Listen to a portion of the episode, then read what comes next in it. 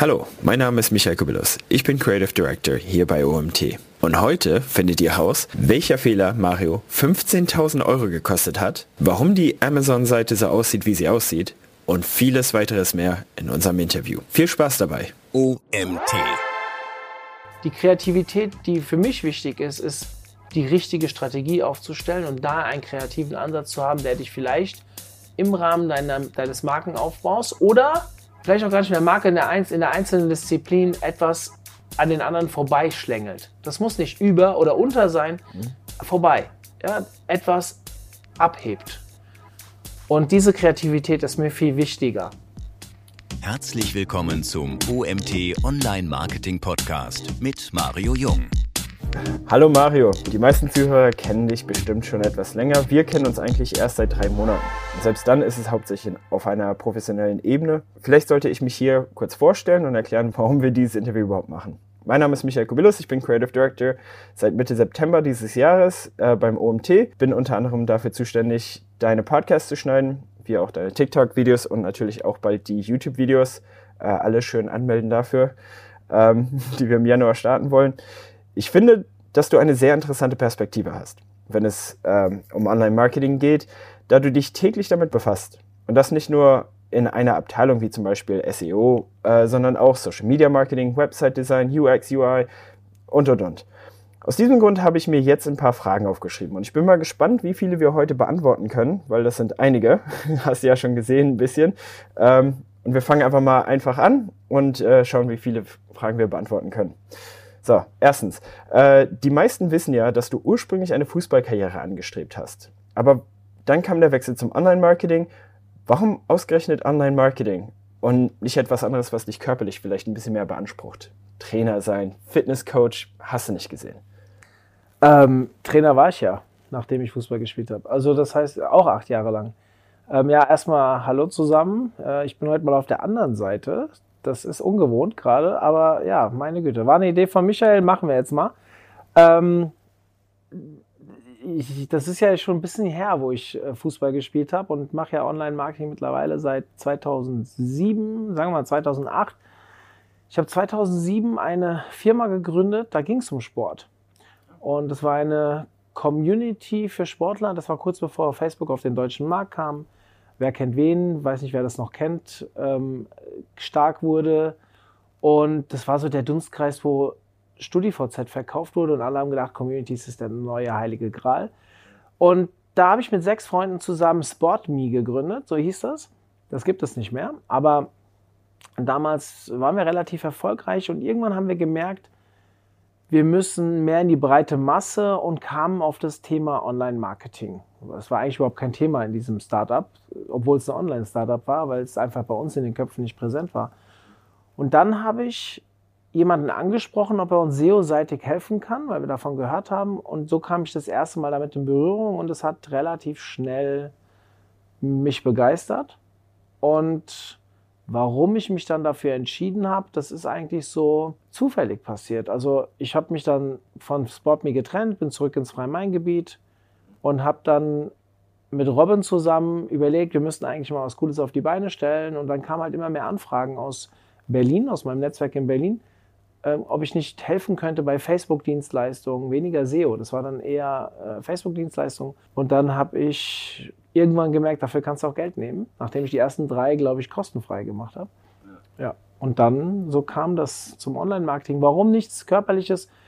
Also ich habe ja noch ein bisschen Fußball gespielt auch und äh, als Spielertrainer und später als Trainer war ich engagiert und jetzt laufe ich sehr viel. Ich mache schon viel Sport, aber mir ging es immer darum, Leuten was beizubringen, beziehungsweise ähm, auch nicht nur externen Leuten, auch internen Leute ein Team zu führen, Leute an ein Thema heranzuführen und irgendwie hat mir das Team vom OMT oder auch die ReachX so ein bisschen den Fußball, die Mannschaft beim Fußball so ein bisschen kompensiert und deswegen fehlt mir heute nichts. Okay, ähm, du hast es ja auch ein bisschen angesprochen, aber ich finde es einfach nur spannend, weil für mich ist SEO ein sehr zahlenlastiges Fach und viel hinsetzen, Daten anschauen, prozessieren und sowas. Und warum SEO dann genau? Also ich mache viel zu wenig mit Daten, das weiß ich gar nicht, ob ich das hier so sagen sollte, aber natürlich gucke ich mir Traffic, Rankings und so weiter an und Äh, was kann man verbessern? Wo sind Schwächen? Wie tun einzelne Keywords performen? Das mache ich schon, aber ich finde auch den kreativen Ansatz relativ cool. Also wie zum Beispiel SEO auch auf ein komplettes Unternehmen wirkt. Wie ein Unternehmen da an der einen oder anderen Stelle strategisch zusammenarbeiten muss, damit man auf in Sachen SEO, das muss jetzt nicht nur Google sein, das kann auch YouTube sein oder äh, je nachdem, was man halt verkauft, könnten das auch andere Portale sein. Es gibt ja viele Suchsysteme in Deutschland. Auch Amazon ist ein Riesensuchsystem. Aber die meisten haben wahrscheinlich bei SEO erstmal Google im Kopf, gebe ich auch zu, ist unser Hauptaugenmerk. Aber wie die strategisch, wie so ein Unternehmen sich vielleicht intern aufstellen muss, um SEO-seitig erfolgreicher zu sein. Warum SEO, ich meine, wie es zu, zustande kam, habe ich schon gesagt. Es hat, wenn mich heute einer fragt, sage ich immer noch, ich bin SEO. Eigentlich bin ich eher strategischer Online-Marketing-Berater. Nein, Berater bin ich ja nicht mehr. Wie sagt man? Strategischer Online-Marketing-Experte. Warum? Weil ich A, verstehe, wie man Unternehmen aufbaut, wie die Online-Marketing-Kanäle darauf einwirken können und ich glaube, in so einer Omni-Channel-Strategie relativ gut verstehe, was auf was dann am Ende einzahlt. Was hat dich denn am meisten über Online-Marketing überrascht? Was mich am meisten überrascht hat, boah, das ist schon so lange her, also so richtige Überraschungen. Mhm. Also ich finde die Geschwindigkeit, wie sich Online-Marketing ent entwickelt, ja. bemerkenswert. Überrascht ist das falsche Wort, glaube ich ich bin immer dann überrascht, wenn ich mal wieder irgendeinen Kanal aufmache, wo irgendjemand schon mega erfolgreich ist und ich ihn gar nicht wahrgenommen habe. Ich hatte so ein Podcast-Interview vor jetzt wenigen Wochen, ähm, je nachdem wann dieser Podcast online geht, wenigen Wochen, ähm, zum Thema Voice Marketing. Mhm. Und äh, den fand ich sehr spannend, ähm, vor allem weil ich dieses Thema für mich schon so ein bisschen negativ abgetan habe. Und bin sehr gespannt, äh, wie die Ergebnisse sein werden, wenn wir das jetzt auch mal selbst ausprobieren. Aber so richtig überrascht, ich bin ein bisschen überrascht, wie gut die Community ist. Es gibt da zwar so ein paar im Markt, die sagen, ach, da ist mehr Wettbewerb, als man nach vorne zugibt. Das mag alles sein, aber insgesamt finde ich die Branche trotz Wettbewerb relativ herzlich. Kann aber daran liegen, dass die ganze Branche am Wachsen ist und alle natürlich einen Teil von ihrem Kuchen abkriegen. Da war ich wirklich ein bisschen überrascht. Das kann ich aus einem anderen Bereich ein bisschen intensiver, also ein bisschen weniger freundschaftlich. Ich kann mich jetzt gerade nicht mehr in die letzten Jahre zurückdenken, wo wir eine, wo wir die Überraschung, wo ich so richtig Überraschung verspürt habe. Okay. Was siehst du denn als die größten Missverständnisse über Online-Marketing, die du vielleicht auch heute noch hörst? Oh, da gibt es einige. ähm, Dazu muss man sagen, ganz kurz, ich, ich habe ja einen gleichen Einblick bekommen. Du hast ja gestern auch schon einen Podcast äh, gelesen, also vom Magazin, über zehn Mythen über äh, Online-Marketing war es, glaube ich, im Groben. Das heißt, die sind wahrscheinlich auch ein paar frisch noch in deinem Sinne dann. Ja, also da, Mythen ist so ein Thema. Ähm, ich würde noch ein bisschen weiter vorne anfangen. Wir haben auch ein Webinar ganz toll, wo wir so Mythen aufklären im SEO-Bereich. Das ist schon uralt, also drei, vier Jahre ist ja im Online-Marketing uralt. ähm, was ich immer wieder auch heute noch empfehle, wo es um SEO-Mythen geht. Jetzt haben wir einen Artikel, der jetzt demnächst online geht zu Social-Media-Mythen. Ich würde gerne ein bisschen weiter vorne anfangen, beim Grundverständnis zu Online-Marketing. Online-Marketing ist für mich eine Grundsatzentscheidung. Wenn ich das mache, muss ich voll dahinter stehen und ich muss mir vor allem Zeit geben. Ich vergleiche das immer mit einem Unternehmen. Wenn ich ein Unternehmen aufbaue, dann gehe ich auch nicht davon aus, dass ich nach einem halben Jahr reich werde oder dass alles schon flutscht. Also im Gegenteil, in so einem Businessplan kann es sein, dass ich zwei, drei Jahre lang auch Verluste schiebe oder irgendwelche Kredite zurückzahlen muss oder wie auch immer. Ja. Aber für Online-Marketing einen Kredit in die Hand zu nehmen, um sein Unternehmen voranzubringen, das möchte irgendwie keiner. Also zumindest habe ich noch keinen Kunden erlebt, der wirklich einen Kredit aufnimmt, um zu sagen, ich investiere jetzt mal 1, 2 Millionen Euro in Online-Marketing und baue mir das Fundament meines Hauses oder meines Unternehmens mhm. äh, massiv auf. Trotzdem habe ich natürlich Unternehmen kennengelernt, denen es schon einigermaßen gut ging, aufgrund anderer Sachen, anderer Kanäle, anderer Maßnahmen, das gesagt hat, okay, wir investieren jetzt mal richtig Geld und gehen auch in eine Vorleistung rein. Und ich könnte uns ja selbst als Beispiel nehmen. Wir machen seit sechs Jahren den OMT und der ist ein defizitäres Projekt, aber zahlt natürlich auf ähm, die Agentur ein. Heute nicht mehr so intensiv, wie es mhm. früher war, Warum? Weil sich der OMT von der Agentur löst und ähm, viele eigene Geschäftskonzepte aufbaut, wo eine zu enge Beziehung zur Agentur vielleicht auch andere Agenturen abschrecken würde. Und das haben wir aufgelöst vor eineinhalb Jahren. Aber natürlich sind immer noch gewisse Abstrahleffekte zu spüren. Und wir merken jetzt, wo wir kurz davor stehen, profitabel zu werden, dass der Weg der richtige war. Weil wenn ich jetzt den Erfolg der Agentur dazu rechnen würde, dann war es ein hoch erfolgreiches Projekt. Welche Entwicklungen im Online-Marketing hast du nicht prognostiziert? Welche konntest du kommen sehen? Eine Sache, die ich nicht prognostiziert habe, weil ich davon auch ein bisschen entfernt war und jetzt doch einen deutlichen Nutzen sehe, mhm. äh, betrifft deinen Bereich, also sprich das Thema ähm, Bewegtbild. Mhm. Ganz enorm. Also das habe ich unterschätzt, in Anführungszeichen, dass ich so vor fünf Jahren gesagt habe, hm, Google liest Texte aus. Ich bin natürlich jetzt eher als SEO. Mhm. Heute würde ich natürlich ganz anders urteilen, weil Bewegtbildvideos die Verweildauer verlängern auf einer Seite und äh, vielleicht auch die, Con die Conversion Rate erhöhen, beziehungsweise vielleicht auch die Absprungrate ver ver verringern. Mhm. So dass ich heute eigentlich nichts mehr ohne Bewegtbild machen möchte. Ich glaube schon, dass wir noch früh genug reagiert haben, aber es war etwas, wo ich hätte vielleicht mich schon früher reinbewegen können. Mhm. Äh, was war denn der Rest der Frage? So, was du auf jeden Fall kommen sahst, äh, was ja. andere Leute vielleicht dann nicht so kommen gesehen haben. Da mein Auge ja enorm auf SEO auch schaut, weil das ja auch so unsere Hauptstrategie ist, mhm. würde ich sagen, dieses Thema, dass das, was Google eigentlich seit Jahren oder wo SEOs sagen, dass Google sagt, ich habe es nie selbst von Google gehört, mhm. dass man auf den Nutzer schauen soll und nicht auf die Suchmaschine beim Optimieren von Inhalten, das habe ich wirklich seit 12, 13 Jahren gesagt, Leute, das wird irgendwann so kommen.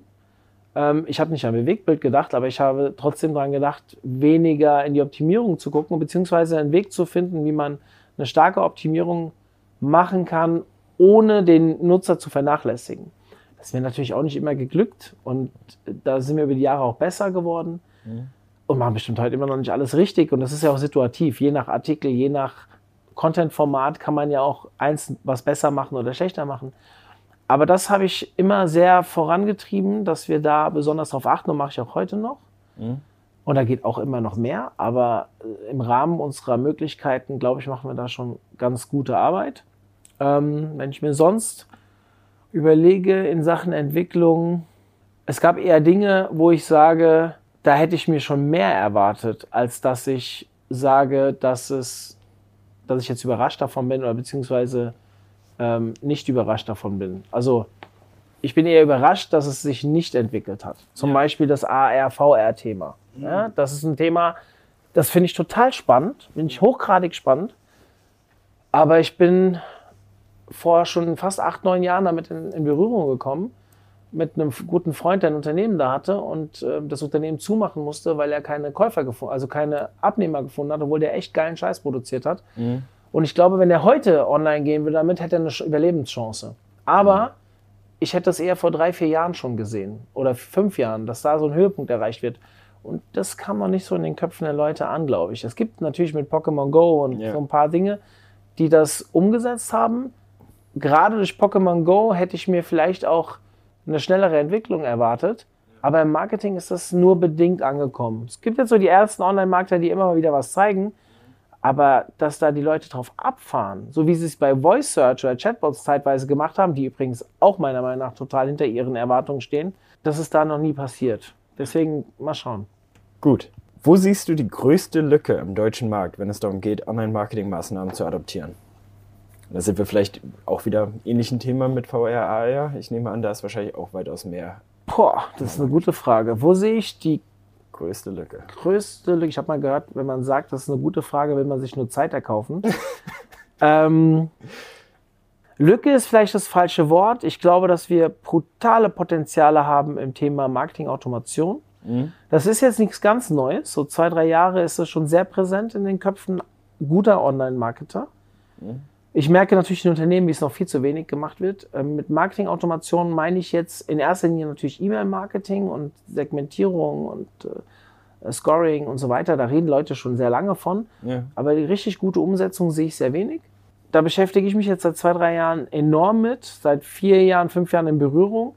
Und ich glaube, dass wir da massive Potenziale haben und sehe immer mehr Leute, die sich in dem Bereich jetzt auch spezialisieren. Und gefühlt jedem Online-Marketer, der jetzt neu in den Markt reinkommt und mich fragt, Mario, was ist denn so der Bereich? Dann sage ich, entweder musst du programmieren können oder beschäftige ich mal mit dem ganzen Thema Lead-Generierung, Online-Marketing, aber strategisch, ganzheitlich. Und da ist für mich E-Mail-Automation oder nennt es Marketing-Automation. Zu Marketing-Automation gehören halt noch andere Sachen. Aber ähm, ist für mich ein ganz großes Thema. Mhm. Und da sehe ich noch eine große Lücke. Aber wenn du mich fragst jetzt im deutschen Markt, da, da, da schwingt immer so ein Vergleich mit. Also auch wenn du es nicht gesagt hast, aber mhm. diesen Vergleich kann ich nicht anstellen, weil ich zu wenig an, Erfahrung habe in anderen Märkten. Okay. Das überrascht mich fast ein bisschen, muss ich sagen, weil ich habe immer so das, den Eindruck, wir schauen alle nach Amerika, was läuft da und dann versuchen wir es zu übersetzen und in den deutschen Markt zu bringen, sage ich mal. Ich kann nur von mir reden, mhm. ich tue es nicht. Es gibt eins, zwei Online-Marketer, die ich natürlich in den USA auch folge, aber es gibt auch einen in Australien und es gibt auch in anderen Bereichen welche, die, denen ich verfolge. Aber wie ich immer so schön sage, wahrscheinlich stelle ich mich da auch ein bisschen schlechter, als ich tatsächlich bin. Mein Englisch ist nicht so gut. Und ich fühle mich unangenehm in Englisch. Also ich nicht wohl, wenn ich mhm. Englisch lese, wenn ich Englisch höre. Sicherlich kann ich es besser, als ich immer zugeben will. Aber ich lese zum Beispiel lieber spanische Texte, weil mein Spanisch besser ist und weil es mir mehr Spaß macht. Und der spanische Markt ist nicht so gut. Also ja. äh, da gibt es auch gute Leute, aber die kommunizieren irgendwie ein bisschen weniger. Oder ich habe noch nicht die richtigen Quellen gefunden. Ich weiß es nicht. Ich suche das auch nicht aktiv. Mhm. Ich bin halt sehr vernetzt auf, so auf Social Media und auch mit Spaniern und auch mit Amis und auch mit Engländern. Jetzt nicht so stark wie mit Deutschen, aber gibt es natürlich auch. Und wenn da Sachen geteilt werden und die bei mir aufschlagen, dann lese ich mir die auch durch. Und wenn es mir gefällt, dann folge ich denen auch irgendwie. Ja. Wir haben auch bei uns im Slack-Channel, äh, mein Kollege Sascha hat dann irgendwann mal ganz viele ähm, RSS-Feeds von englischsprachigen, also wahrscheinlich amerikanischen, ähm, US-amerikanischen ähm, Experten integriert, dass wir da reingucken können. Ich gucke da auch oft rein. Mhm. Und ja, das ist meistens Englisch, aber ich, nee, ich gucke da nicht so hin. Ich muss sagen, ich finde, dass wir einen guten Fortschritt hier in Deutschland machen.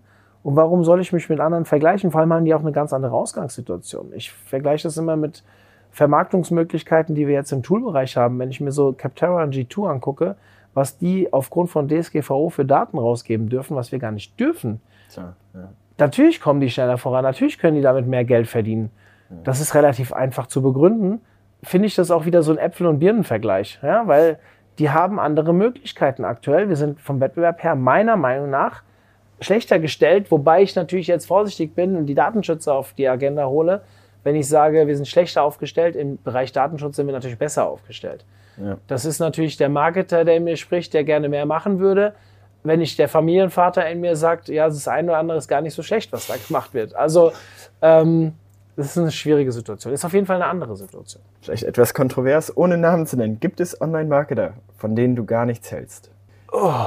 Also ich meine, du bist ja auch sehr ja. stark auf LinkedIn aktiv. Vielleicht siehst du da gelegentlich Kommentare. Nee, das kann ich so nicht sagen. Allerdings ja. gucke ich vielleicht mir auch zu wenig die gesamte Person an. Natürlich gibt es mal Postings, wo ich denke, meint er das jetzt ernst? Und es kommt auch vor, dass ich Leute direkt anschreibe. Ich würde das nie öffentlich machen. Ne? Ja. Also jeder macht es ja nicht um. Also ne, es gibt diese Sur ich weiß nicht, ob dir das was sagt, aber diese Sur, äh, meine, unseren Hörern wird das was sagen. Mhm. Diese, ich unterteile Online-Marketing immer in drei Bereiche. Mhm. Das E-Commerce, wo es dann auch so Logistikthemen mit drumherum gibt, Einkauf, Verkauf, bla bla und so weiter. Ich nenne es mal das seriöse Online-Marketing, da wo wir uns beschäftigen, was eigentlich heißt, dass E-Commerce nicht seriös ist. Im Gegenteil, total seriös. Aber das sind zwei Bubbles. Da gibt es auch Online-Marketer, die sich um E-Commerce kümmern, aber wenn ich auf eine E-Commerce-Veranstaltung gehe, treffe ich sehr wenig Leute, die ich kenne. Wenn ich auf eine reine Online-Marketing-Veranstaltung gehe, treffe ich sehr viele Menschen, die ich kenne. Und dann gibt es die SUR-Abteilung. Die SUR, mhm. SUR, steht für schnell und hektisch reich. Ähm, das sind ah. diejenigen, die machen auch gutes Online-Marketing, mhm. aber die verkaufen es anders. Wenn ich sagen würde, hey, mach das und das, damit du in drei Jahren ähm, Profite machst und so weiter, würden die sagen, mach das und das, damit du in drei Monaten einen Porsche fährst. Und das ist nicht mein, meine Welt mhm. und davon halte ich nichts. Ich glaube aber, dass sie inhaltlich gute Sachen machen. Die mhm. nutzen psychologische Trigger teilweise besser, wie wir das tun. Ähm, ja, die sind halt ein bisschen aggressiver an einer anderen Stelle und führen natürlich auch manche Leute ein bisschen hinters Licht und machen produzieren eine so schillernde Wahrheit, die halt so nicht existiert. Das glaube ich wirklich. Es gibt natürlich immer diese Leuchttürme, diese Ausreißer, die auch mal etwas schneller schaffen, aber in der Regel ist es einfach nicht die, äh, die, die, die, die wirkliche Darstellung, zumindest in meinen Augen. Mhm. Ähm, Einzelne schreibe ich auch mal an und sage hier, das, was du da in dem Post geschrieben hast, das sehe ich komplett anders. Oder ich sage auch mal, ich glaube, das ist einfach falsch. Das würde ich aber nicht öffentlich machen. Ich versuche aber, die Leute schon in die richtige Richtung zu treiben, wenn ich mhm. die Zeit dafür habe. Mit dem Agency Day beim OMT machen wir ja auch was ähnliches. Wir versuchen ja, die ganze Online-Marketing-Welt besser zu machen, insofern, dass die Agenturen, die eigentlich im Wettbewerb stehen, sich besser austauschen um so der ganzen Branche ein besseres Licht zu geben. Weil es muss ja nur einer von uns versagen, mhm. dann sagt ein Unternehmer wieder zehn anderen, ey, Online-Marketing taugt nichts. Mhm. Das hast du in allen Bereichen das Problem, aber bei uns ist das schon ein bisschen extrem, finde ich. Ein schwarzes Schaf muss nicht jemand sein, der gar keine Ahnung hat oder was Böses machen will. Das kann auch mal sein, dass jemand einfach ein, ein guter Online-Marketer halt mal einen Fall falsch berät. Das ist natürlich schwer zu verhindern, aber wir können durch Weiterbildung dort Grundlagen schaffen, die unsere Branche immer besser dastehen lässt. Und wenn ich jetzt zurückgehe zu dem einzelnen Online-Markt, ja, es gibt eins, zwei, wo ich mir denke, wie können die Kunden haben? Ja, ich werde keine Namen nennen. Das sage ich denen dann schon, nee, das sage ich denen auch nicht selbst. Solange, solange die jetzt keinen größeren Schaden damit anrichten, das nicht. Finde es aber schon gut. Es gibt auch ein paar Leute im Markt. Ich kann hier vielleicht mal den geschätzten Kollegen Olaf Kopp nennen, der, wenn er solche Aussagen auf Facebook liest, auch knallhart dagegen argumentiert und auch einfach sagen, dass es falsch ist und das dann aber auch nicht einfach nur sagt, sondern verargumentiert. Und ist nicht meine Art. Ich schätze sie aber. In meiner neutralen Position, die ich beim, Online, beim OMT so habe, will ich natürlich nicht so viel Konflikte erzeugen. Finde aber auch gut, dass es Leute gibt da draußen, die solche Konflikte auflösen und auch mal die Konfrontation suchen. Ich könnte auch einen Jens Fauldraht nennen, das ist ein zweiter sehr ähm, geschätzter Kollege, der da auch Leute wirklich mal härter angeht. Er macht das, er hat mir, glaube ich, auch mal gesagt, er wird das nie in einem Vortrag machen, äh, weil das einfach kein, auch der gegenüber der Konferenz oder so, nicht gut wäre, aber kein guter Zug wäre, aber die Leute im Nachgang anspricht. Das ist mir so ein bisschen hängen geblieben und sowas mache ich dann auch. Vielleicht nicht ganz so exzessiv wie die beiden, aber das ist meiner Position geschuldet. Das ist auch ein Grund, warum ich mich zum Beispiel sehr wenig zu oder gar nicht zu Corona äußere oder zu anderen Themen wie Veganismus oder sowas, wo, ich, wo ich natürlich auch eine Meinung zu habe, mhm. aber mich ungern in eine Richtung stelle, weil ich eigentlich das nicht wesentlich. Also ich habe Angst, dass. Ah, die Angst, falsche Wort. Ich, ich möchte nicht, dass jemand meine Arbeit beurteilt oder die Arbeit des OMTs, nur weil ich mich zu irgendwas außerhalb vom Online-Marketing äußere. Deswegen halte ich mich immer relativ zurück. Und im Online-Marketing auch ein bisschen, weil ich da äh, niemanden so richtig in die Ecke stellen will. Lieber versuche ich denen zu helfen. Mhm. Das ist ein sehr interessanter Punkt, ähm, weil äh, ich habe mir hier meine 16. Frage, also ein bisschen weiter unten, äh, hatte ich mir was aufgeschrieben und ich war mir nicht sicher, ob das mehr PR ist oder nicht. Kannst du ja mal schauen. Äh, und zwar habe ich hier stehen, wir sehen, wie immer mehr Brands gewisse Positionen zu politischen Themen beziehen, um Authentizitäten vorzuweisen. Mhm. Aber es ist wirklich weise, äh, sich in solch heiße Wasser zu begeben. Ich denke da zum Beispiel an Nike hat ähm, Colin Ka äh, Kaepernick äh, sponsort. Gesponsert. Gesponsert, danke. Äh, was vielleicht insgesamt sehr positiv aufgenommen wurde, auch wenn es natürlich gewisse Leute gab, die nicht glücklich darüber waren. Aber ich denke dann zum Beispiel auch an Ben Jerry's, die sich geweigert haben, israelisch besetzte Gebiete äh, ihr Eis zu verkaufen. Und das hat gegen sehr viel Widerstand ja. äh, gestoßen. Ich halte das für hochgradig sinnvoll. Das würde ich jetzt wahrscheinlich ein bisschen überraschen. Mhm. Vor allem, weil ich ja eben zum OMT was anderes gesagt habe. Genau. Der OMT hat eine andere Aufgabe. Der OMT hat die Aufgabe, Fortbildung zu ermöglichen. Natürlich möchte ich keine rechtsradikalen Menschen, möchte ich keine, was auch immer, unterstützen. Aber ich sehe hier eher eine institutionelle Aufgabe. So, jetzt kann natürlich eine Institution auch Werte haben und verfolgen und ich habe auch gewisse Werte, die ich ver verfolge. Als Unternehmen sehe ich das ganz anders. Als Unternehmen ist eine klare Positionierung mhm. ganz wichtig. Jetzt könnte man natürlich sagen, Ben Jerry's und Nike, die arbeiten ja jetzt nicht nur für einen Bereich Menschen, sondern die sind ja für alle Menschen interessant und könnten ja. dann eine gewisse Neutralität vorgeben. Ich glaube aber gerade für kleinere Marken und sowas ist es sehr wichtig, Werte auch zu zeigen, weil Werte auch verbinden. Natürlich auch abschrecken, aber auch verbinden. Wenn ich jetzt als Dienstleister, da finde ich das noch viel extremer als bei Produkten. wenn ich Werte nach außen stelle, dann ziehe ich ja auch die Leute an, die die gleichen Werte wie ich verfolgen. Und da ist eine bessere Zusammenarbeit wahrscheinlich auch einfacher, weil man auf einer Wellenlänge ist. Wenn ich etwas vorgaukle, nur um bestimmte Leute zu überzeugen, ist das eigentlich schon zum Scheitern verurteilt, bevor es sich herauskristallisiert, dass es jetzt scheitert. Ich weiß nicht, ob ich das jetzt richtig rübergebracht habe, aber für mich ist eine Wertekommunikation total wichtig. Und es gibt auch Dinge, wo sich selbst der OMT positionieren würde. Also wenn jetzt, wir haben uns zum Beispiel mal bei einer Aktion gegen ähm, Sexismus gestellt. Stehe ich voll dahinter. Und mir ist sogar schon mal Sexismus vorgeworfen worden. Den Fall werde ich jetzt hier nicht erzählen, weil ich mhm. mit dieser Person mal vereinbart habe, dass wir nicht mehr darüber reden. Mhm. Aber jeder, der mich kennt, weiß, dass ich für Sexismus nichts übrig habe. Da ist eine Äußerung falsch verstanden worden oder vielleicht habe ich sie auch tatsächlich so getätigt, aber dann wirklich ohne nachzudenken. Und ich kann es nicht nachvollziehen. Wir haben es dann irgendwann so verlaufen lassen. Aber auch das Thema Rechtsradikalismus. Da stehe ich. Ich bin im Frankfurter Speckgürtel aufgewachsen, habe Fußball gespielt. Mhm. Viele meiner besten Freunde sind äh, Einwanderer bzw. Nachkommen von Einwanderern. Und im Gegenteil, ich sage sogar, mach die Grenzen auf. Ja? Und wenn das Nachteile mit sich bringt, dann müssen wir halt gucken, wie wir mit diesen Nachteilen umgehen. umgehen. Das wird auch einem einen oder anderen nicht gefallen. Vielleicht auch einem einen oder anderen, der beim OMT unterwegs ist. Ich denke da sicherlich auch nicht so weit, wie man es vielleicht sollte. Mhm. Aber bei mir ist die Menschlichkeit erstmal das Allerwichtigste. Das, das sind natürlich Werte, die ich auch ver vertrete. Oder Sachen wie Pünktlichkeit äh, oder Sachen wie, wenn ich etwas sage, dann würde ich das auch durchführen, selbst wenn ich eine bessere Option bekomme. Also wenn ich etwas verspreche, dann stehe ich dazu. Das sind so Sachen, das ist mir bestimmt auch nicht mein ganzes Leben lang geglückt, aber ich habe zumindest nie bewusst jemanden hinters Licht geführt. Ja, und das gibt es ja auch solche Menschen. Also ich glaube, um das jetzt nicht weiter zu vertiefen, weil sonst können wir noch stundenlang darüber reden, für eine Marke glaube ich, dass Werte schon wichtig sein können. Mhm. Und so ein Zug wie Nike, den finde ich gut. Aber das kann auch damit liegen, dass es wieder meinen Werten entspricht. Deswegen ist es wieder schwierig, das ja. äh, zu pauschalisieren. Das von Ben Jerry's habe ich nicht mitbekommen und ich kenne auch die Hintergründe der israelischen Besatzungspolitik zu wenig. Grundsätzlich ist Besatzung etwas, was mir erstmal Gänsehaut gibt. Ähm, genauso Sachen wie in Russland, Krim und keine Ahnung, ich verfolge sowas schon.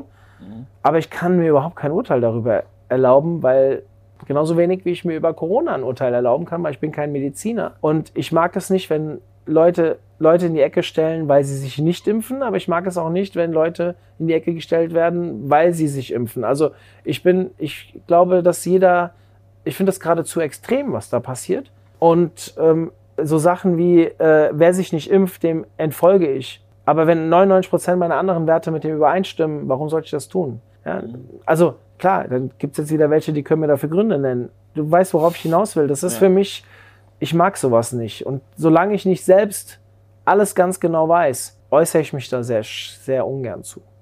Aber jetzt lassen wir das Corona-Thema bitte wieder weg und ich hoffe auch nicht, dass es zu ewig vielen Kommentaren führt oder Entfolgungen oder was auch immer. Ähm, ich positioniere mich da halt so null in eine Richtung und sage auch nicht, wie mein Status da ist. Ich würde sagen, grundsätzlich hast du ja eigentlich schon vorhin gesagt, der Mensch steht im Vordergrund für dich. Es geht ums Menschliche. Ich, würde sagen, das ist eine sehr gesunde Einstellung. Ja, wobei dann auch wieder der eine sagen würde, wenn es ums Menschliche geht und äh, wenn du dich nicht impfst, dann bist du gegen die anderen Menschen und also das sind ja Themen, das sind sehr streitbare Themen mhm. und man merkt ja momentan, wie es polarisiert. Ich glaube, es gibt nur noch ein Thema, was nicht ganz so krass polarisiert, das ist äh, wahrscheinlich das Gendern. Ähm, was momentan, das ist jetzt übertrieben, aber das ist halt bei weitem nicht so extrem. Aber in unserer Branche sind Gendern und Corona so gefühlt die zwei Sachen, die am meisten, ähm, also Corona beziehungsweise das Stichwort Impfen, das war auch früher schon ohne Corona so. Und ähm, äh, Gendern sind so die zwei größten Streitthemen, wo ich manchmal denke, dass die Leute ihre Menschlichkeit vergessen. Gehen wir ganz woanders hin. Äh, gibt es für dich Idole im Online-Marketing? Leute, an die dich orientierst? Ja, gibt es. Mhm. Wobei ich nicht sagen würde, es gibt eine Person, wo ich sage, genauso möchte ich sein. Mhm. Ich finde gewisse Denkansätze, Idole ist da vielleicht das falsche Wort. Mhm. Vorbilder? Das war früher so. Heute mhm. würde ich sagen, Menschen, die mich beeinflussen. Mhm. Aber nicht Vorbilder. Also oder auch nicht, ich will, ich, teilweise, ich weiß gar nicht, ob ich erfolgreicher oder weniger erfolgreich bin. Das ist mir auch egal. Mhm. Ich habe zum Beispiel, ich schätze die ähm, den Diskurs, obwohl ich ihn nicht selbst mit ihm führe, sondern lese, wie er mit anderen führt, vom Olaf Kopp, was ich eben gesagt habe. Mhm. Ich finde auch den Jens Volldraht an der einen oder anderen Stelle sehr spannend, wenn er Kommentare loslässt, aber mir gefällt auch nicht alles, was er sagt. Mir ist manchmal zu radikal, manchmal ist mir ähm, inhaltlich stimmt das immer. Also, mhm. aber er hat andere Art von Kunden, wie ich es früher hatte, und da hat er auch eine andere Einstellung, zum Beispiel zum Thema Link-Building oder wie auch immer. Mhm. Ähm, trotzdem mag ich ihn. Ich mag ihn auch als Mensch. Also das muss man mhm. dazu sagen. Ähm, ich finde es ganz spannend, wie sich ein Felix Beilatz im Markt bewegt. Ganz eiskalter Freelancer, also nicht eiskalt in Form von emotional eiskalt, sondern er geht ganz klar den Weg, ich will alleine sein und mhm. mein eigenes Ding durchziehen. War nie mein Anspruch, aber ich finde, ich kann mir total viel bei ihm abschauen, wie er mit ähm, der Vermarktung seiner Person umgeht. Und mhm. auch er ist ein cooler Typ, muss man ganz klar sagen. Aber da gibt es noch einige, die, die ich nennen könnte. Inhaltlich kann ich hier einen Karl Kratz nennen, den würden wahrscheinlich 80 Prozent der Leute nennen, die ihn kennen, weil er einer der wenigen ist, der mich in einem Seminar noch so richtig zum, wie er so schön sagt, Synapsenbrand bringt und umdenke. Selbst bei einem fortgeschrittenen Online-Marketer erzeugt, mhm. die meine einge, wie soll ich sagen, ein, eingelaufenen, nee, eingesessenen Prozesse nochmal versuchen zu, auf, aufzureißen.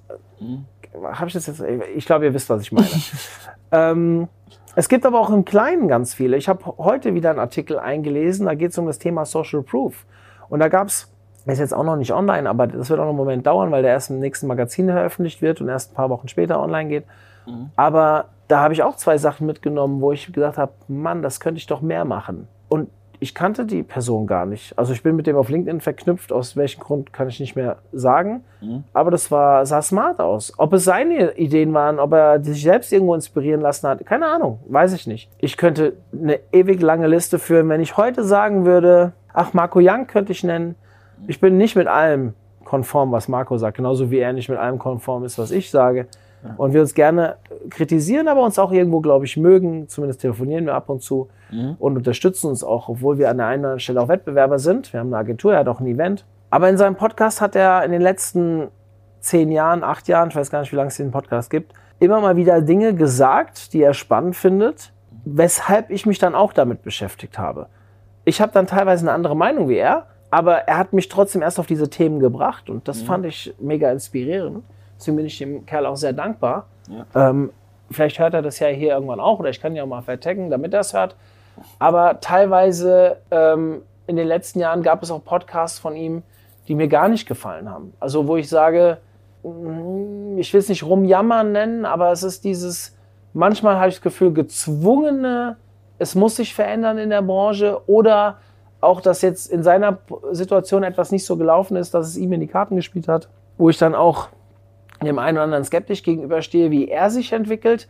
Aber ich meine, es ist sein Leben. Und er scheint ja sehr erfolgreich damit zu sein. Deswegen will ich mir da auch nicht zu viel Urteil erlauben, weil er ist eigentlich ein netter und vor allem ein direkter Mensch. Und direkte Menschen schätze ich sehr. Ich bin auch, glaube ich, ein sehr direkter Mensch. Deswegen äh, ist wieder dieses Thema Werte. Wir haben ähnliche mhm. Werte, wir sind ähnliche Angewohnheiten und dann ähm, kann man vielleicht an der anderen Stelle auch miteinander.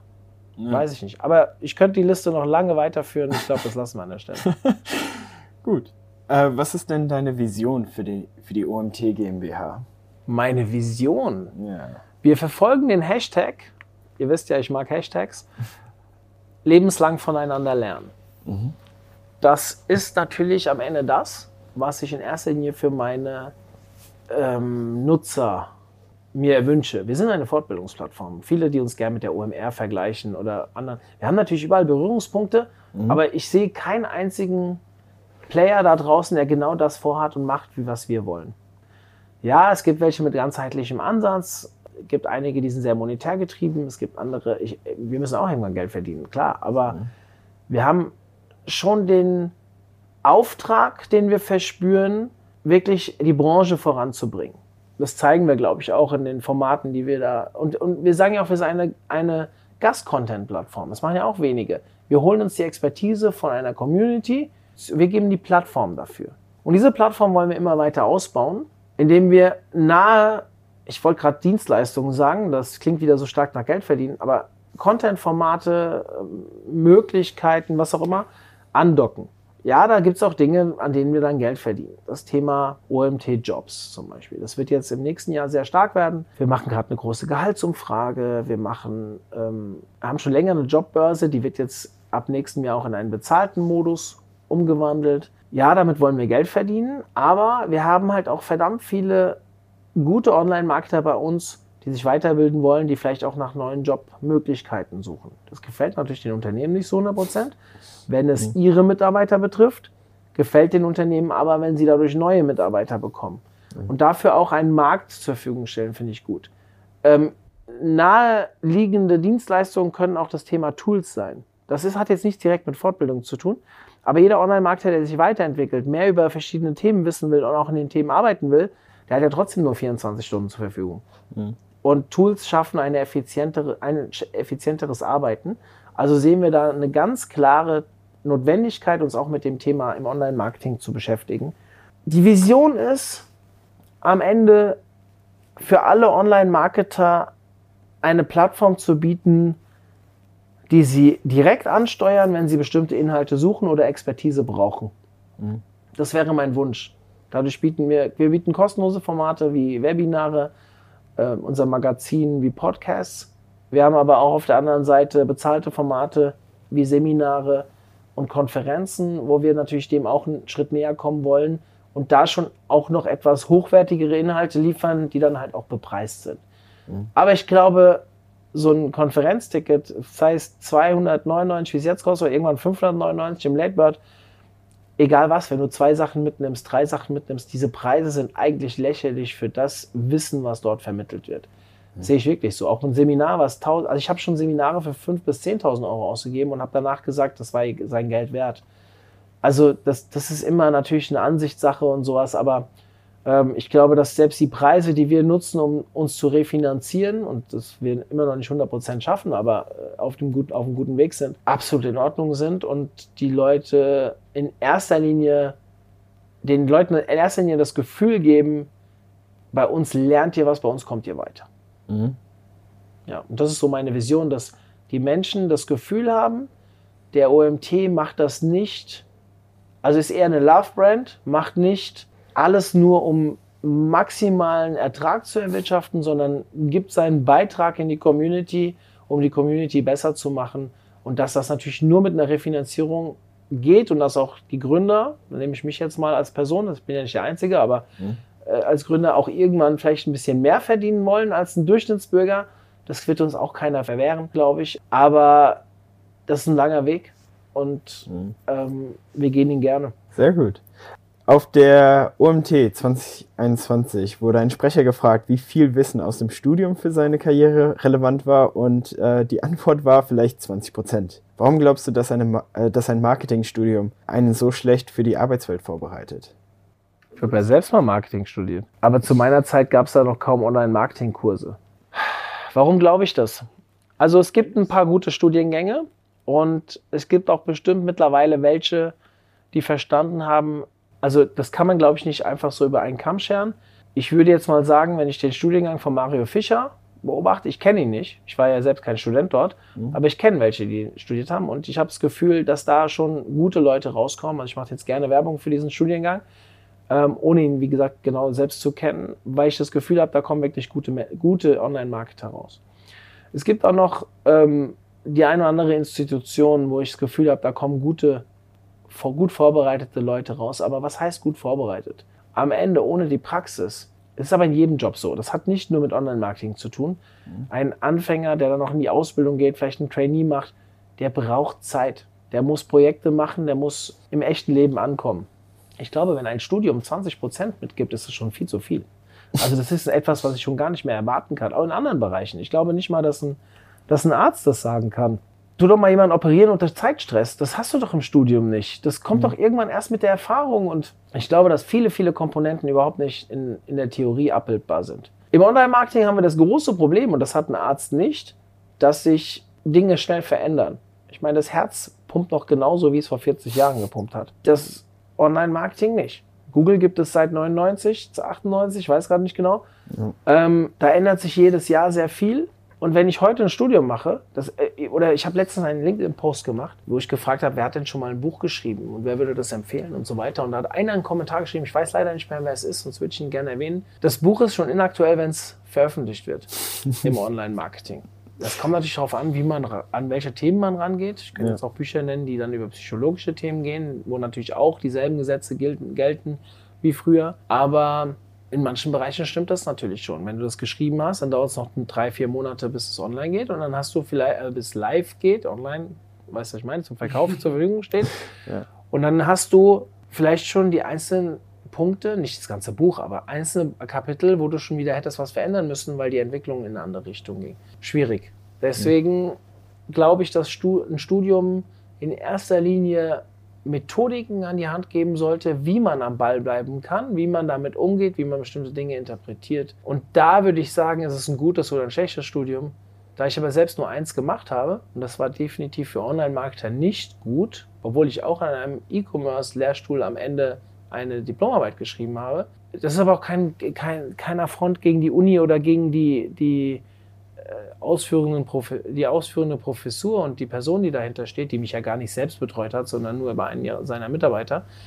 Deswegen nenne ich jetzt auch keine Namen. Aber ich würde sagen, es hat mich null vorbereitet. Was mich vorbereitet hat, war, dass ich beim Diplomstudiengang noch relativ selbst viel organisieren musste und dadurch ähm, eine gewisse, gewisse gepaart mit, der, mit dem Ehrgeiz der Motivation, die ich vielleicht aus dem Sport mitgebracht habe, diese Selbstorganisation, die ich in der Uni gelernt habe, war eine gute Kombination, um dahin zu kommen, wo ich jetzt bin.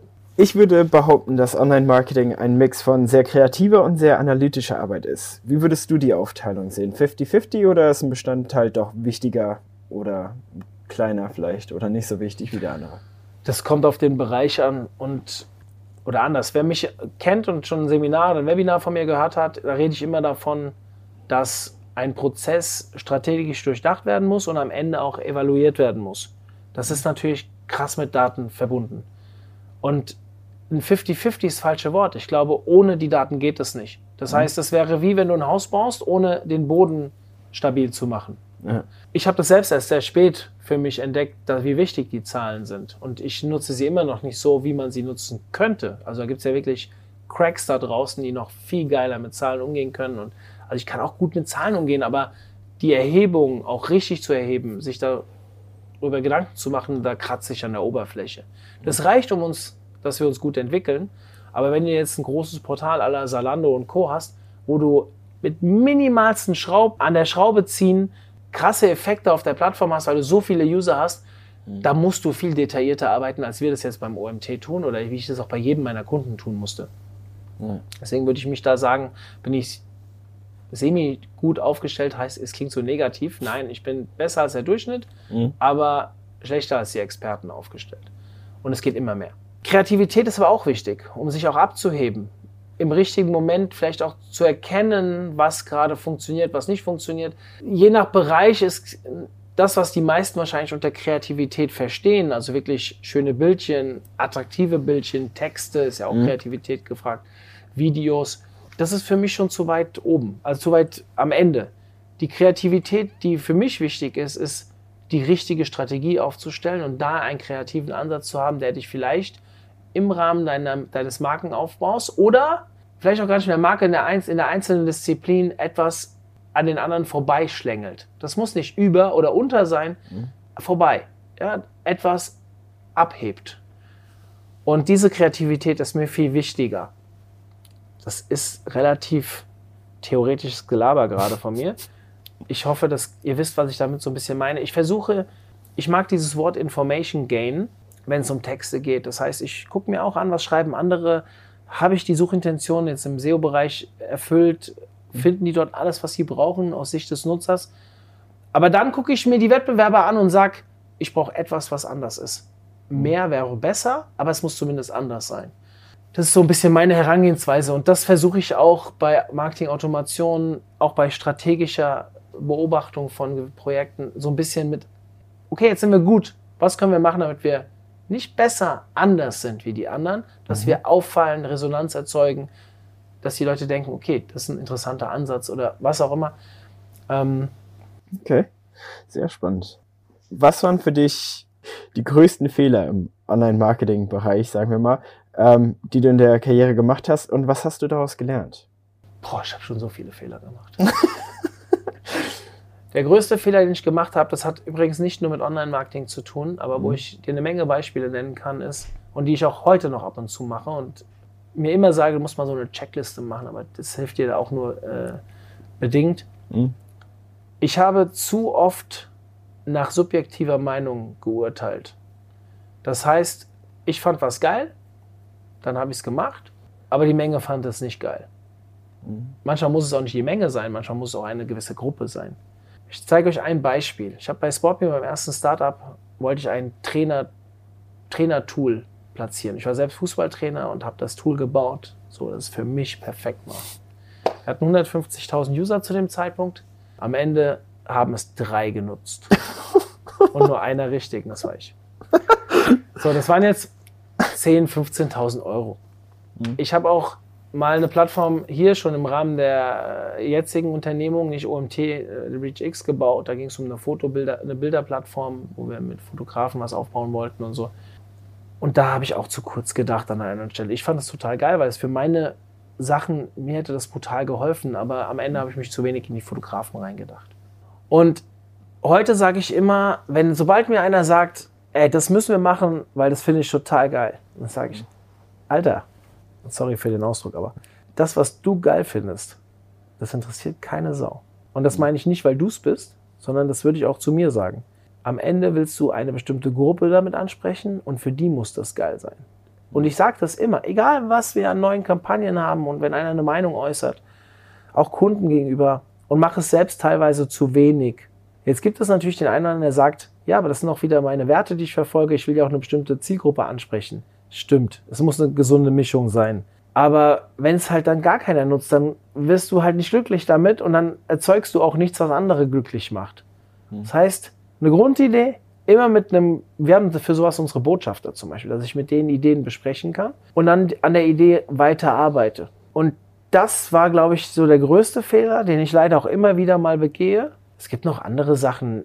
Unternehmerisch könnte ich jetzt sagen, ich habe die ReachX viel zu spät von mir unabhängig gemacht. Und ich sage auch Sascha jetzt ab und zu, Sascha, du musst es noch unabhängiger von dir schaffen. Und ich habe gerade gestern euch ja gesagt hier im Team, also nicht gestern, bei der Aufnahme gestern, dass ich den OMT mehr von mir entkoppeln möchte. Weil viele Menschen mein Gesicht damit verbinden und der OMT ist der Mario. Nein, das ist ja nicht so. Wir haben ja auch über zehn Mitarbeiter, die echt geil, geiles Zeug machen. Und manche kannst du nicht in den Mittelpunkt rutschen, weil sie A, nicht der Typ dafür sind, vielleicht gar nicht wollen oder weil denen ihr Job einfach nicht so öffentlich passiert. Der passiert im Hintergrund. Deswegen haben die aber nicht weniger dra- damit zu tun. Ja, ich glaube, man kann heute noch sagen, dass ein Großteil des OMTs durch mich beeinflusst ist und natürlich auch sich deswegen so hinentwickelt hat. Aber ich habe ja auch darauf geachtet, was die User wollen, was gut ankommt und so weiter. Also ich habe nur die, die Bahnen geleitet. Und jetzt möchte ich eigentlich etwas schaffen, und das mache ich jetzt auch schon wieder ein, zwei Jahre zu spät eigentlich, dass wir uns in eine Richtung entwickeln, die auf mehreren Schultern liegt. Dass vielleicht oben einer ist, der so ein bisschen den Puppenspieler macht, okay, aber nur bis zu einem bestimmten Grad. Und das könnte ich jetzt als Unternehmer sagen, das war ein Fehler. Aber ist das wirklich ein Fehler? Ich weiß es nicht. Ein Fehler, ja, vielleicht hätten wir auch noch viel größer sein, aber ist es immer größer besser? Weiß ich nicht. Das ist immer mm, komisch, über sowas zu diskutieren. Ich habe oft zu lange an bestimmten Dingen festgehalten. Aber ich bin halt auch jemand, der Gefühl hat, gell? Also Emotionen gehören halt dazu und ähm, loslassen ist halt auch nicht immer so einfach. Aber ich glaube, die Fehler macht jeder. Also ich, so konkret zu sagen, wären solche Beispiele, dass man mehr auf seine Zielgruppe hören soll. Aber das sind etwas, was auch, glaube ich, so gefühlt jeder Berater jedem sagt. Ob man es dann halt macht, ist eine andere Frage. Ja. Okay, spannend. Glaubst du, dass Facebook irgendwann mal irrelevant wird? Oder glaubst du, dass sie weiterhin Wege finden, neue Sachen zu integrieren, um es weiterhin am Leben zu halten? Oder vielleicht sogar komplett wiederzubeleben? Facebook? Meinst Ja. du damit die Firma oder die Plattform? Die Plattform. Okay. Ja, glaube ich. Ich glaube, dass wir das jetzt schon spüren, auch wenn wir weltweit wachsen.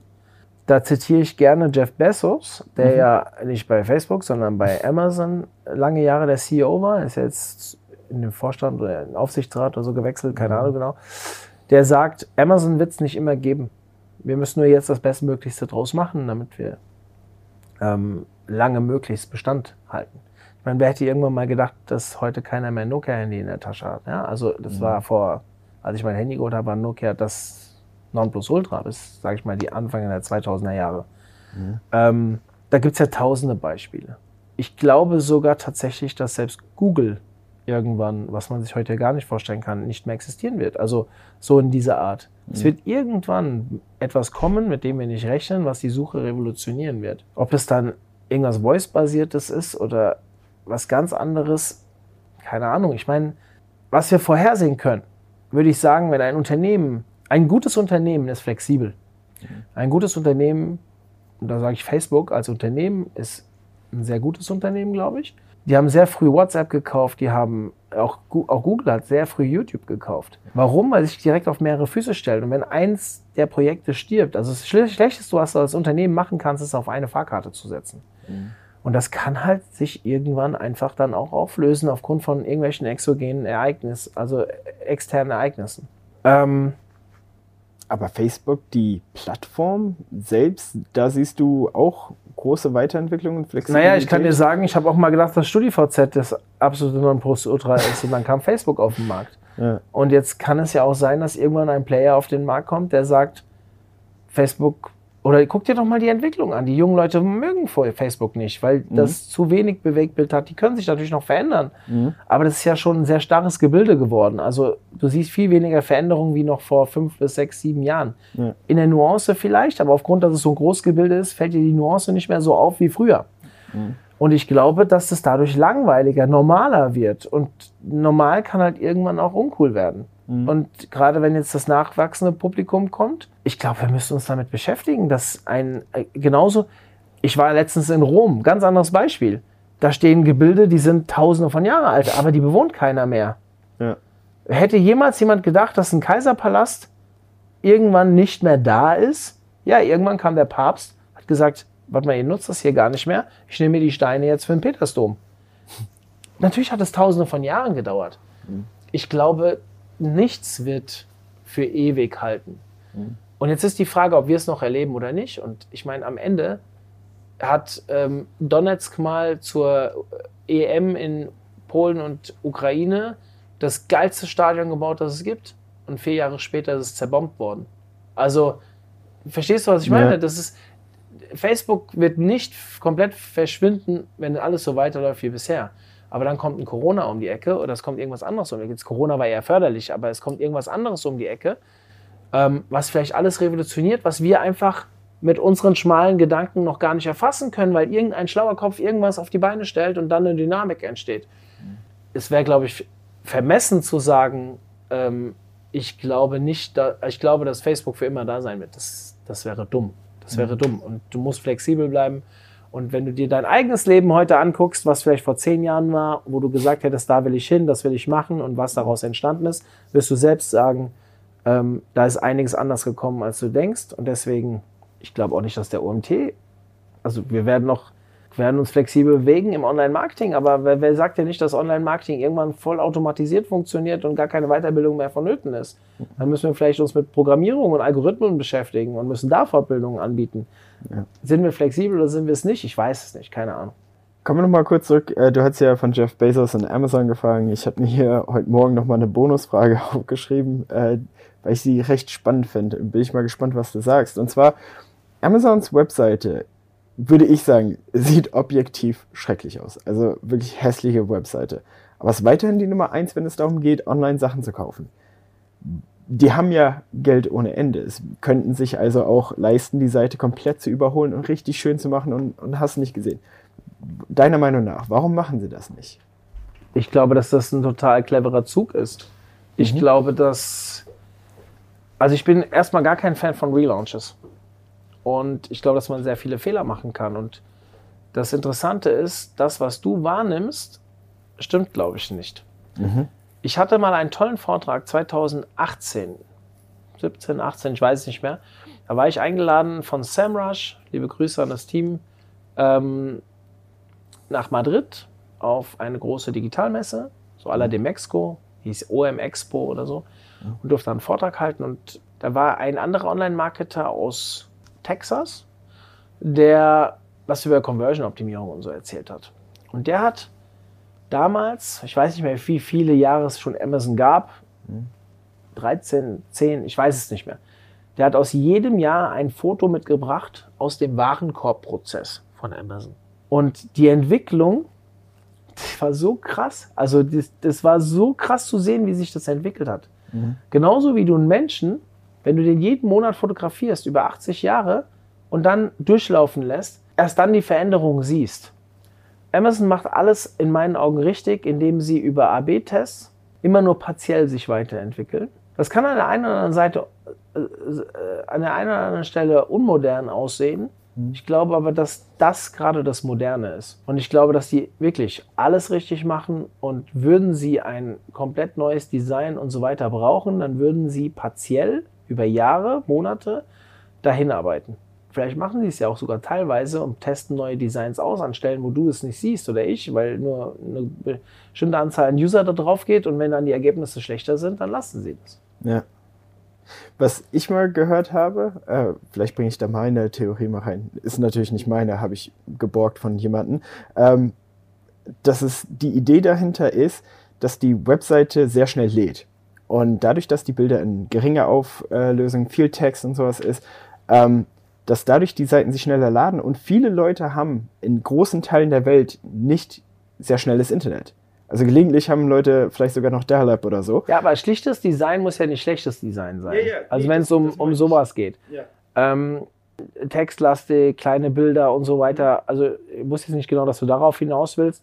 Ähm, ja klar. Also das ist äh, Performance. Ich meine, Amazon sind die, die sagen 0,1 Sekunden schnellere Performance macht 5% mehr Wachstum im Umsatz, keine mhm. Ahnung, die Werte sind total falsch, die ich gerade ja, genannt habe, aber die, die, die, sind nur auf Verkauf getrimmt und was ist für die User am einfachsten? Und das ist das, was mhm. ich meine. Das Moderne bei denen ist, dass sie sich brutal, es gibt keine Plattform, die sich mehr am User orientiert. Das, was ich vorhin gesagt habe als meinen größten Fehler, mhm. dass ich mich zu wenig auf die Zielgruppe ähm, verständige oder auf die Zielgruppe höre, das ist, glaube ich, ähm, denen ihr großer Vorteil. Die haben Milliarden von Daten. Die müssen nicht den Leuten zuhören, die gucken sich die Daten an mhm. und reagieren auf diese Daten und machen AB-Tests und so weiter. Und meiner Meinung nach nach par excellence.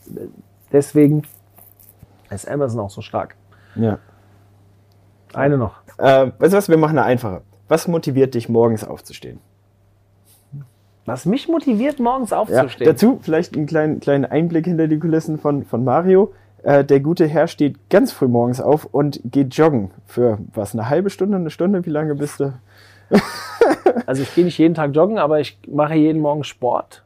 Also sagen wir mal vier von fünf Arbeitstagen.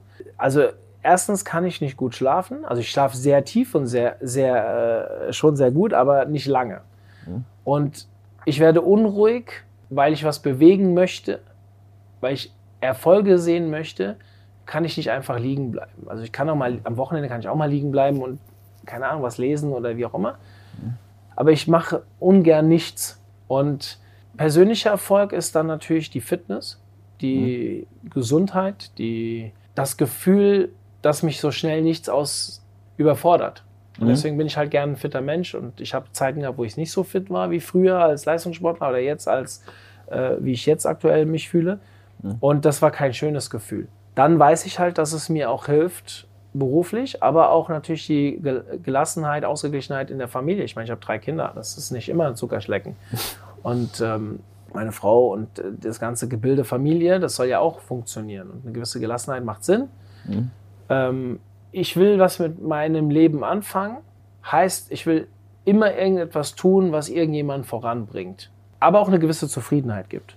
Also es ist nicht nur hier, ich will Erfolg getrimmt und sowas nicht falsch mhm. verstehen. Ich versuche meine Kinder zu fördern, ich versuche meinen Körper lang möglichst äh, in, in, Schuss zu halten, bis irgendwann etwas kommt, was ich vielleicht dann nicht mehr beeinflussen kann. Ähm, und dieser Fortschritt, den man sehen kann in, auf verschiedenen Ebenen, egal persönlich, körperlich, persönlich oder ähm, äh, beruflich, persönlich oder auch als Gebilde, OMT oder Agentur, das treibt mich an. Und dann natürlich vor allem noch das Feedback, was man darauf bekommt. Ich meine, wer hat nicht gerne, Mann, bis 42 sieht ja echt fit aus. Ja? Oder ähm, ey, krass, was ich da so lese, wenn ich dich auf Runtastic äh, folge, äh, das würde ich auch gerne mal laufen können. Oder so. Mhm. Ich mache keinen Hehl draus, natürlich ist das schön. Oder ey, krass, was ihr da beim OMT macht. Ja. Oder, ey, wie, wie schaffst du das eigentlich, so viel zu machen mit, mit du hast auch nur 24 Stunden Zeit. Das sind Kommentare, die hört man gerne. Ja. Ja, es- und das ist alles viel Arbeit, aber mich motiviert das halt. Super. Cool. Sind wir durch? Wir sind durch. Vielen Dank. Zum Abschluss der heutigen Podcast-Folge mit Michael und mir möchte ich euch auf unseren YouTube-Kanal hinweisen. Googelt mal nach OMT YouTube und ihr findet direkt unseren Channel. Abonniert ihn, weil da geht es ab Januar rund. Wir werden ein bis zwei Videos pro Woche online stellen. Wir haben viel vorproduziert und wollen YouTube nächstes Jahr erobern. Das heißt, wir brauchen Abonnenten und ihr hört mir hier zu, dann guckt euch doch auch unsere Videos an. Also, OMT YouTube googeln und direkt den Kanal abonnieren. Ab Januar geht es los. Ich freue mich auf euch. Bis dahin, euer Mario.